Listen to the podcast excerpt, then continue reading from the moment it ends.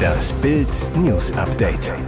Es ist Sonntag, der 31. Dezember und das sind die Bild meldungen Trauer um den Erfinder von Checker Tobi. Nur zwölf Tage zwischen Krebsdiagnose und Tumortod. Neujahrsansprache von Kanzler Scholz. Wir brauchen keine Angst haben vor der Zukunft. Sensation perfekt. Darts Wunderkind im WM-Viertelfinale. Er erklärte den Kleinsten die große, weite Welt. Jetzt hat eben jene Welt ihn innerhalb weniger Tage für immer verloren. Johannes Honsel ist tot. Der Filmemacher und Miterfinder der beliebten Checker-Tobi-Reihe verstarb völlig überraschend am 27. Dezember in München. Er hinterlässt seine Ehefrau und einen zehnjährigen Sohn. Nach Bildinformationen soll Honsel an einem extrem aggressiven und schnell wachsenden Gehirntumor erkrankt sein. Zwischen der Diagnose am Freitag vor dem dritten Advent und seinem Tod lagen lediglich zwölf Tage.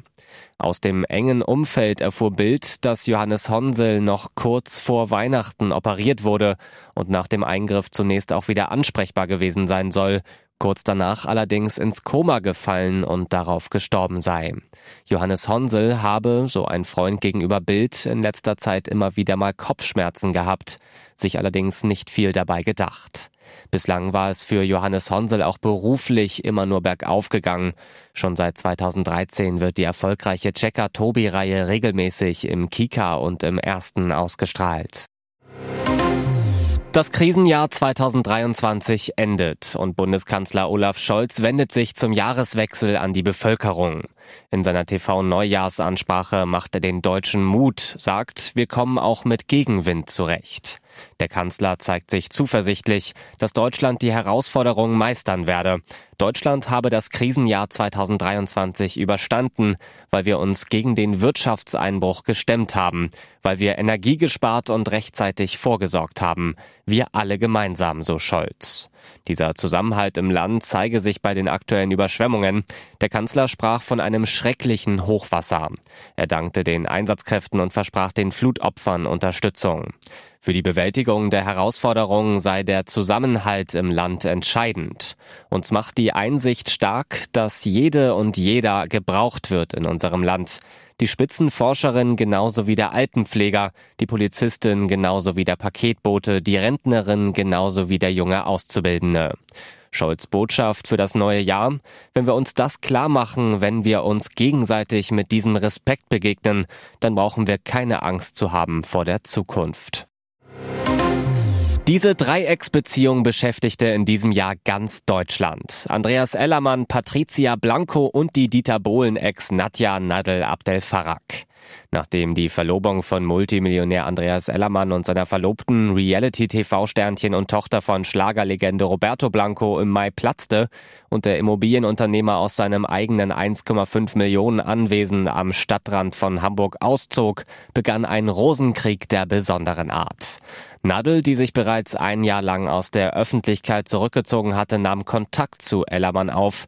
Es entwickelte sich eine Freundschaft, er gab ihr neuen Lebensmut. In einem Interview mit T-Online sagte er, wir haben Nadja dann in einem sehr verhungerten, erbärmlichen Zustand vorgefunden. Und da war mir klar, der muss man helfen. Sie hat quasi nach Hilfe gelächzt und musste erstmal wieder zu Kräften kommen. Ellermann zu Bild. Ich möchte Nadja zurück ins Leben holen, ihr eine Perspektive geben. Ich werde ihr auch wieder Auftritte besorgen. Doch das passte der Blanco, die den beiden eine Affäre unterstellte, so gar nicht. Es kam zur Trennung, Ellermann zog aus. Nadel half er weiter bei einem Neustart, gab ihr einen Job als Schlagersängerin. Inzwischen ist Ellermann mit der dänischen Unternehmerin Ilka liiert. Der Streit mit Patricia Blanco soll vom Tisch sein und er blickt mit Zuversicht aufs neue Jahr. Den ganzen Artikel lesen Sie auf Bild.de. Das 16-jährige Wunderkind Luke Littler erreicht bei der WM das Viertelfinale. Der Engländer schlägt Darts-Legende Raymond van Barneveld in einem packenden Spiel mit 4 zu 1. Früher war der große Van Barneveld Littlers Idol. Vor dem Match wurden Videoaufnahmen veröffentlicht, wie er den fünfmaligen Weltmeister als Kleinkind nachahmte. Littler warf auf eine niedrige Scheibe und jubelte wie sein Idol. Nun kam es zum großen Duell auf der Bühne im Alley Pally. Littler legte los wie die Feuerwehr, holte sich die ersten drei Sätze. Barney konnte sich erst im vierten Satz durchsetzen, als der 16-Jährige zum ersten Mal ein paar Pfeile daneben semmelte. Im fünften Satz blieb dann aber Littler cool und ließ sich das Ding nicht mehr nehmen. Seine Statistiken sind überragend. Im Schnitt erzielte er 105 Punkte, von Barnefeld 99. Littler trifft zudem 50 Prozent seiner Doppelversuche, bockstark. Am 1. Januar steht dann das Viertelfinalduell gegen Brandon Dolan an. Und jetzt weitere wichtige Meldungen des Tages vom Bild Newsdesk. Schnapsidee, diese Steuer brachte dem Staat nur 7000 Euro ein. Der Staat lebt von Steuern, eingezogen für alles Mögliche. Egal was sie machen, der Staat, der kassiert mit. Nur nicht immer lohnt es sich. Bei manchen Steuern hat sich der Staat schlicht verrechnet. So schaut Finanzminister Christian Lindner etwa bei einer Brauereisteuer in die Röhre. Gut 10.000 Hobby- und Hausbrauer gibt es in Deutschland und alle sind, na klar, auch ein Fall für den Fiskus. Wer brauen will, muss das anmelden. Wer mehr als zwei Hektoliter im Jahr für den Eigenverbrauch erzeugt, wird vom Staat zur Kasse gebeten. Problem? Tausenden Keller- und Garagenbrauern müssen registriert und kontrolliert werden. Das Ganze ein Riesenaufwand und ein Verlustgeschäft für den Finanzminister. Nur jämmerliche 7000 Euro brachte die Steuer im ersten Halbjahr 2022 ein, wie das Bundesfinanzministerium jetzt in einer Antwort auf eine schriftliche Anfrage des CDU-Bundestagsabgeordneten Thomas Gebhardt einräumen musste. Wie viele Brauamateure steuerpflichtig wurden, das Ministerium weiß es nicht, schon das sei leider zu schwer zu ermitteln. Nach älteren Angaben gibt es knapp 500 Steuerfälle, also angemeldete Hausbrauer pro Jahr, durchschnittliche Steuerschuld 28 Euro. Die Union fordert deshalb weg mit der Sinnlossteuer. Die Abrechnung der deutschen Bosse Note 5 für Habecks Wirtschaftspolitik. Noch nie schnitt eine Bundesregierung so schlecht ab.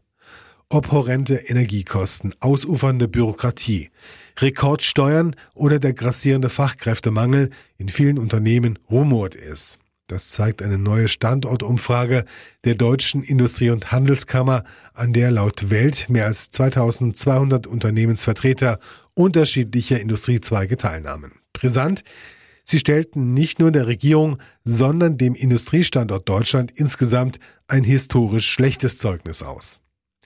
In Schulnoten ausgedrückt gibt es nur noch eine 4,8, die Note mangelhaft. Das ist eine Stufe schlechter als 2020. Damals beurteilten die Unternehmen die Wirtschaftspolitik im Hinblick auf die Wettbewerbsfähigkeit des Industriestandorts noch als ausreichend, drei Jahre zuvor sogar als befriedigend. Damit bewerten die Unternehmer die Wirtschaftspolitik der aktuellen Bundesregierung schlechter als alle Regierungen unter Angela Merkel – beziehungsweise seit Erhebung der Zahlen im Jahr 2008. Dabei waren die Erwartungen an Wirtschaftsminister Robert Habeck groß. Ähnlich beliebt wie in der Bevölkerung war er bei seinem Amtsantritt auch in der Wirtschaft, doch spätestens nach dem endgültigen Atomausstieg und mit dem völlig vermurksten Heizungsgesetz kippte die Stimmung. Noch nie wurden die Rahmenbedingungen für die industrielle Produktion im Land von den betroffenen Unternehmen so kritisch gesehen wie heute. Fast alle 24 abgefragten Standortfaktoren werden schlechter bewertet als vor drei Jahren. Hauptkritikpunkte bürokratische Auflagen, Höhe der Energiepreise, Ineffizienz von Behörden und lange Planungs- und Genehmigungsverfahren. Der Mittelwert rutscht auf 4,0 und ist damit noch kritischer als 2020 und 2017. Die Umfrage, die von den bundesweit 76 Industrie- und Handelskammern durchgeführt wurde, lief von Mitte Juli bis Mitte September und steht erst 2026 wieder an. Wechselattacke geplant, Ultimatum für Mbappé. Kylian Mbappé und Real Madrid kommt es nun zum Wechsel des französischen Superstars in die spanische Hauptstadt. 2022 stand der Hammertransfer bereits kurz vor dem Abschluss, scheiterte dann aber doch. Der Weltmeister von 2018 spielt weiter für Paris Saint-Germain. Allerdings, am 30. Juni 2024 läuft Mbappés Vertrag in Paris aus. Danach kann sich der Stürmer seinen neuen Verein selbst aussuchen. Bedeutet auch, ab Neujahr laufen die letzten sechs Monate seines PSG-Vertrags. In diesem halben Jahr darf Mbappé mit anderen Vereinen über einen Wechsel verhandeln. Doch nun macht Real Madrid bereits Druck. Wie das Portal The Athletic berichtet, haben die Königlichen Mbappé eine Wechselfrist gesetzt. Demnach muss sich der Franzose bis zum 15. Januar entscheiden, ob er im Sommer nach Madrid wechseln will oder nicht. Offenbar wollen die Realbosse mit diesem Ultimatum verhindern, dass der Transfer wie 2022 erneut scheitert.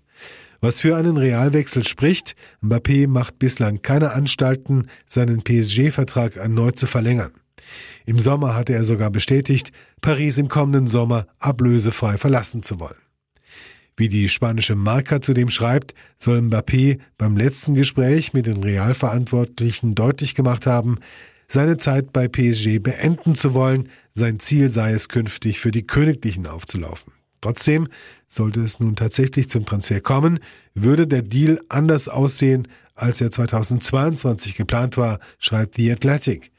Aufgrund des teuren Umbaus des Bernabeu-Stadions und Reals Ziel, einen Gewinn zu erwirtschaften, würde das Vertragsangebot jetzt geringer ausfallen.